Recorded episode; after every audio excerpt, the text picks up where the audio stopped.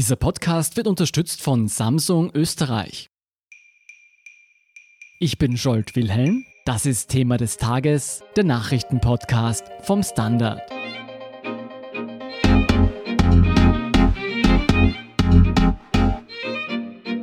Allein in Österreich sorgen Unternehmen für einen Steuerausfall von 1,3 Milliarden Euro und das jährlich.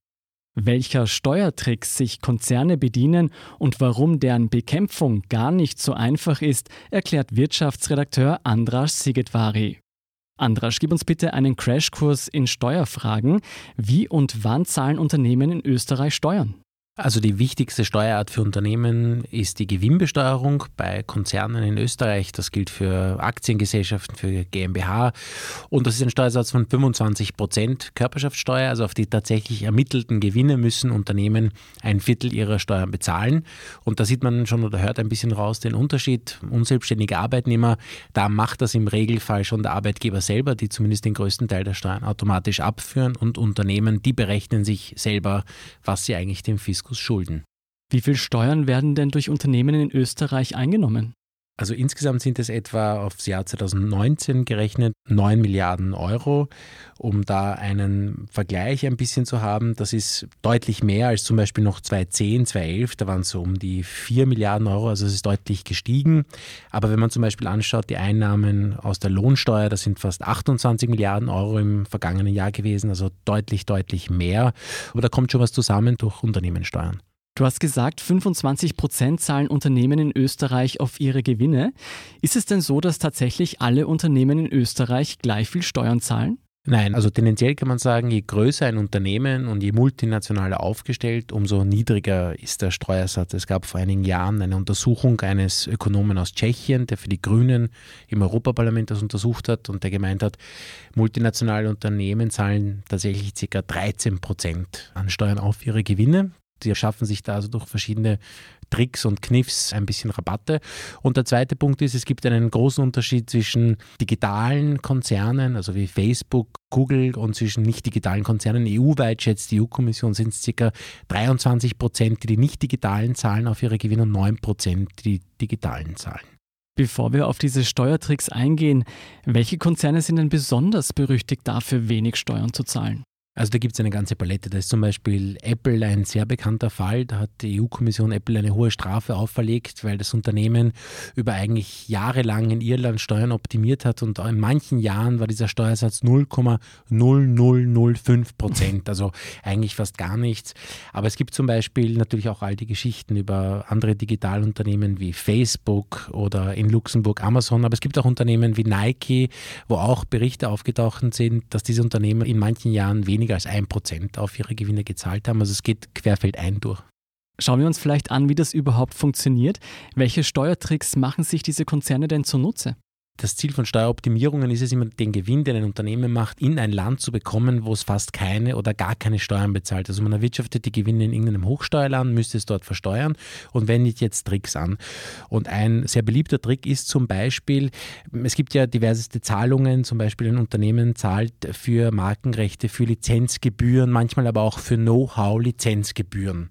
Ein berühmtes Beispiel zum Beispiel Google verlagert auf diese Art und Weise zig Milliarden Dollar jedes Jahr auf die Bermudas, denn dort hat Google seine Patente angemeldet. Ein anderes Beispiel ist, Nike zahlt zum Beispiel für seine Schuhe, dies produziert Lizenzgebühren, die ebenfalls auf Steueroasen landen. Oder Starbucks zahlt für das Rösten von Kaffee für die Rösttechnologie Lizenzgebühr. Also diese Zahlungen gehen aus dem Land heraus, wo die Gewinne erwirtschaftet worden sind, schmälern dort den Profit und landen dann in einer Steueroase, wo sie gar nicht versteuert werden können. Damit ich das richtig verstanden habe, ein Unternehmen ist in Österreich tätig zum Beispiel und zahlt dann an seinen Mutterkonzern, der irgendwo auf der Welt platziert ist, Lizenzabgaben und spart sich so insgesamt Steuern in Österreich. Genau, also ich habe zum Beispiel einmal gesprochen mit einem großen Steuerfachmann eines großen österreichischen Unternehmens, der das erzählt hat ein bisschen aus der Praxis, wie das läuft. Und er gemeint hat, für Markenrechte sind zum Beispiel Zahlungen im Umfang von 2% des Umsatzes möglich für Patente bis zu 5 Prozent. Nehmen wir als Beispiel, ein Unternehmen Y hat 1000 Euro Umsatz gemacht und macht 100 Euro Gewinn. Mhm. Dann in Österreich wären bei einer Körperschaftssteuer von 25 Prozent jetzt auf diese 100 Euro Gewinn 25 Euro Steuern notwendig. Wenn das Unternehmen jetzt aber schafft, an 5 Prozent von seinem Umsatz in Form von Lizenzzahlungen ins Ausland zu verlagern, dann wären das also 50, dann sinkt also der Vorsteuergewinn von 100 auf 50, auf die Hälfte. Mhm. Und dann müsste man nur mehr von diesen 50 Körperschaftssteuer zahlen. Also wenn man da ein kleines Rädchen dreht, dann macht das eigentlich schon sehr, sehr viel aus, was die Steuern betrifft. Sind diese Praktiken alle legal oder werden da auch krumme Geschäfte gemacht? Also beides. Ein großer Teil dieser Praktiken ist sehr legal. Kritiker sprechen da von einer sehr aggressiven Steuerplanung. Also Unternehmen nutzen alles, was geht, gehen sozusagen bis, was der Buchstabe des Gesetzes noch irgendwie erlaubt und nutzen das ganz aggressiv, um ihre Steuern zu minimieren. Aber es gibt auch Praktiken, die offensichtlich illegal sein dürften. Wir haben schon vorher diskutiert ein bisschen über das Beispiel Apple, der Konzern, der in Irland Milliarden gespart hat. Und Apple wurde dann eben zu einer Strafzahlung über 13 Milliarden Euro, also doch viel Geld, verdonnert, weil diese Praktiken laut EU-Kommission widerrechtlich waren. Wie schaffen das die Konzerne überhaupt, so viel Steuern einzusparen? Haben die einfach mehr Ressourcen für Steuerberater, Finanzberater als andere? Ja, sicher. Also sie nutzen aus, dass in verschiedenen Ländern dieses Steuerrecht unterschiedlich geregelt ist. Also was in einem Land vielleicht ein Schlupfloch ist, ist es in einem anderen nicht. Und da nimmt man sozusagen das Beste der Regelungen hervor. Und sie haben eine Reihe an natürlich Beratern und holen sich da oft extern ganze Studien zu dem Thema. Heißt es im Umkehrschluss, wenn ich ein kleineres Unternehmen habe, dass ich gar keine Möglichkeit habe, solche Steuerberatungspakete einzukaufen?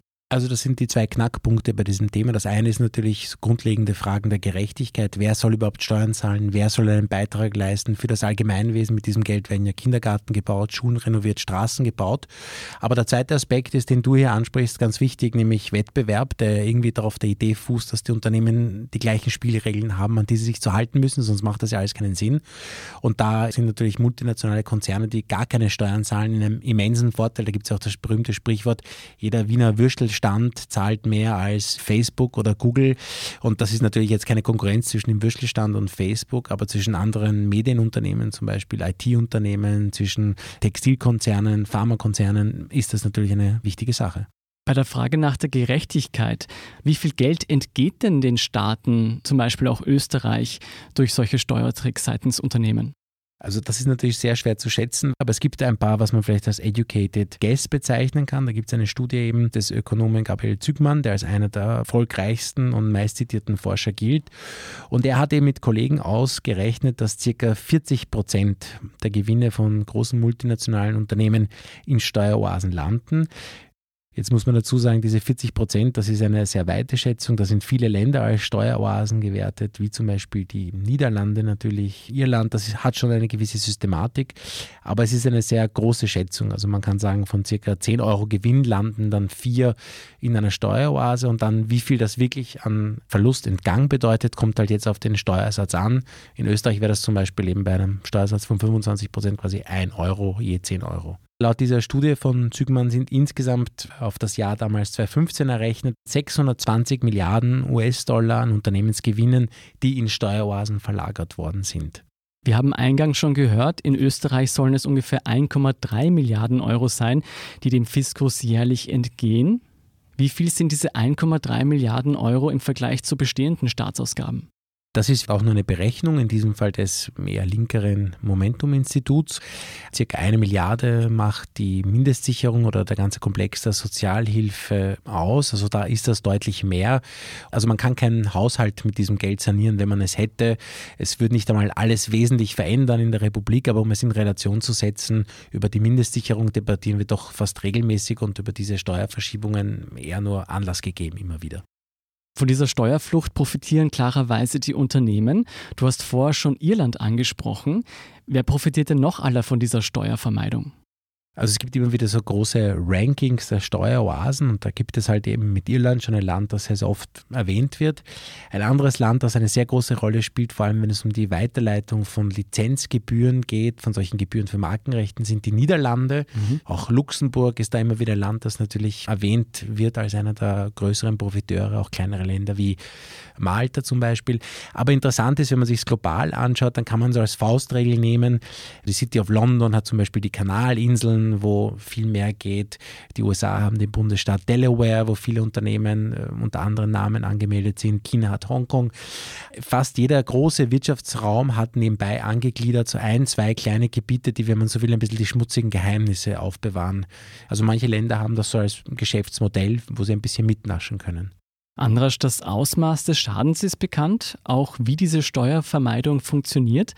Wie könnte man dieses System der Steuervermeidung nun bekämpfen? Wenn man es ein bisschen vereinfacht sagen will, ist das Grundproblem dort, dass die Prinzipien des internationalen Steuerrechts über 100 Jahre alt sind oder circa 100 Jahre alt sind.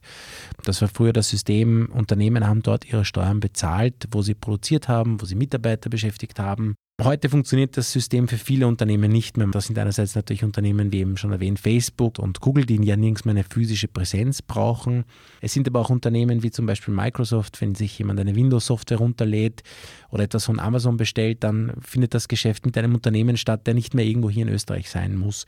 Das heißt, die Gewinne fallen irgendwo an und werden dann weitergeleitet. Eine Idee ist jetzt zum Beispiel, man könnte das ja umdrehen und die Unternehmen müssten dort Steuern zahlen, wo die Konsumenten sitzen. Das klingt eigentlich ganz fair. Was spricht denn dagegen?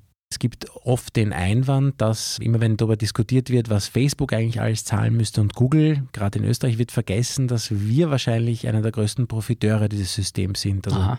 sehr viele österreichische Unternehmen sind sehr erfolgreich im Export, verkaufen Motorenteile, Maschinen, verschiffen das um die ganze Welt. Ein guter Teil unseres Wohlstandes beruht zum Glück darauf. Aber diese Unternehmen zahlen auch dann Steuern halt hier in Österreich für ihre Geschäftszentralen und nicht, wenn sie die Motoren in Rumänien verkaufen oder in Indien oder in China, wo auch immer. Und würde man das jetzt umdrehen, dann würde Österreich wahrscheinlich Besteuerungsrechte verlieren. Mhm. Ähm, das heißt aber nicht, dass es ja falsch wäre. Würde das bedeuten, dass Österreich durch die Änderung dieses Steuersystems vielleicht mehr Geld verlieren würde, als verdienen würde? Das ist zu vermuten, denn genauso wie Deutschland bei diesem System auf der Bremse gestanden ist, ist auch Österreich auf der Bremse gestanden, dieses Steuersystem grundsätzlich umzustellen. Mhm. Also wenn zum Beispiel die OMV-Tochter in Rumänien Gewinne macht und Dividenden an die Mutter in Österreich zahlt, dann besteuert Österreich diese Dividenden. Und genauso ist es bei Lizenzzahlungen. Wir verdienen wahrscheinlich unterm Schnitt am Ende des Tages mehr daran, als wir verlieren.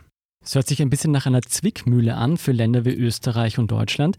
Gibt es denn noch andere Vorschläge, wie man diese Misere lösen könnte?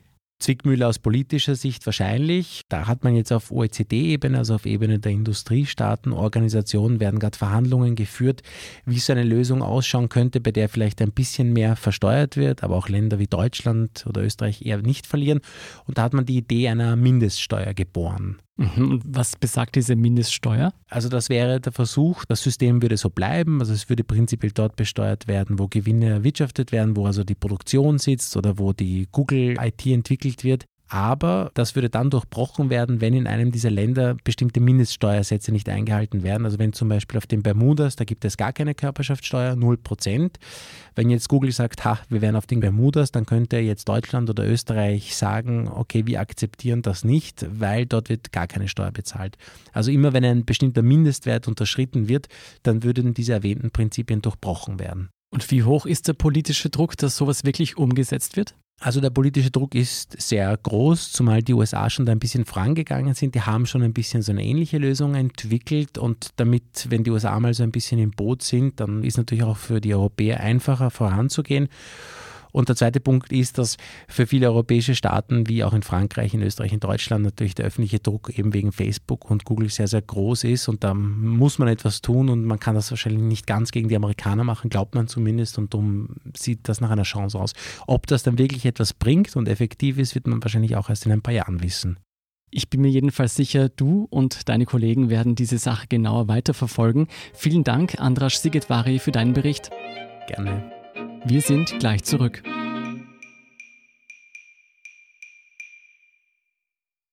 Bestelle jetzt das Galaxy S20 vor, dann hast du bald die Galaxy Buds im Ohr. So muss ein Angebot klingen. Bis 8. März das Samsung Galaxy S20 Ultra oder S20 Plus vorbestellen und die neuen Galaxy Buds Plus in weiß geschenkt bekommen. Mehr auf samsung.at.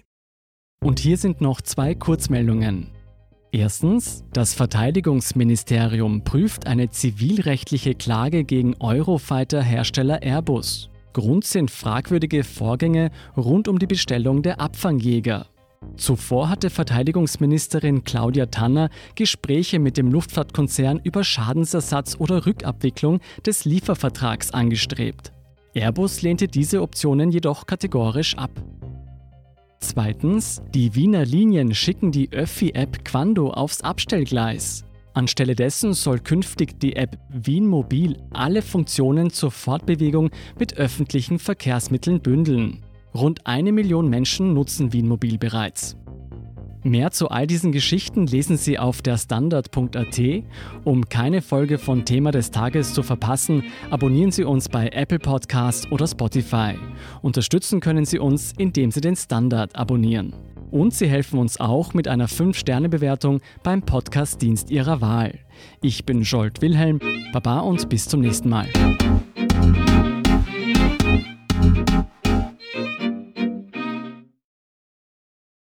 Bestelle jetzt das Galaxy S20 vor, dann hast du bald die Galaxy Buds im Ohr. So muss ein Angebot klingen. Bis 8. März das Samsung Galaxy S20 Ultra oder S20 Plus vorbestellen und die neuen Galaxy Buds Plus in weiß geschenkt bekommen. Mehr auf samsung.at.